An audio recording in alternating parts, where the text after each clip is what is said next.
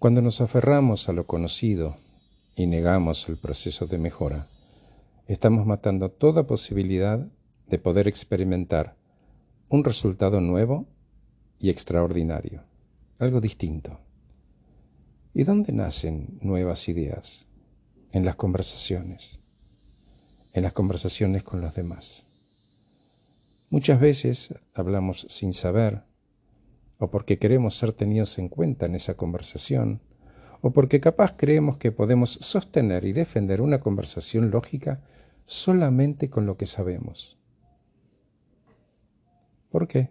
Porque defender lo que ya sabemos nos da seguridad, aunque ya sabemos que es insuficiente. Algo totalmente desconocido que alguien pone en la mesa nos desorienta. Y en vez de reconocerlo, aceptarlo y abrirnos a admitir una carencia, nos enojamos y lo criticamos. Después en soledad aparecen preguntas que volvemos a responder con lo que ya sabemos. De hecho, las armamos para reafirmarnos y de nuevo nos cerramos a aprender. Los resultados en esos casos, gente, son siempre los mismos. Las buenas preguntas, las necesarias para generar cambios, son aquellas para las que no tenemos respuesta. Aceptar humildemente que hay otras maneras de pensar nos abre a aprender y probar y dudar. Es cierto, algunos se sienten incómodos, se enojan y se cierran al aprendizaje.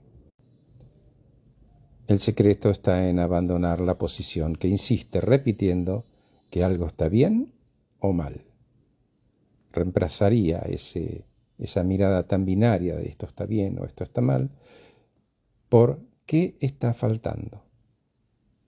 El cambio ocurre si somos capaces de cambiar nuestra manera de observar, dejando de lado lo que ya sabemos y aventurarnos a aprender como un niño que aprende a caminar. Con lo conocido, construimos un futuro igual al que existe hoy.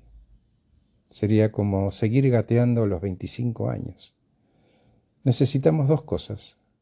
Aceptar humildemente que hay algo fuera posible y el compromiso. El compromiso es lo que modifica al observador, soltando lo que sabemos y confiando en que aprender algo nuevo y actuar distinto nos asegura un futuro que no repite el pasado. Dejamos de ser herederos para ser generadores responsables de nuestra vida. La pregunta que rompe el paradigma y nos abre un mundo de cambio, gente, entonces es, ¿qué está faltando? Gracias por escucharme, soy Horacio Velotti y acabo de regalarte este podcast que trata precisamente de las preguntas.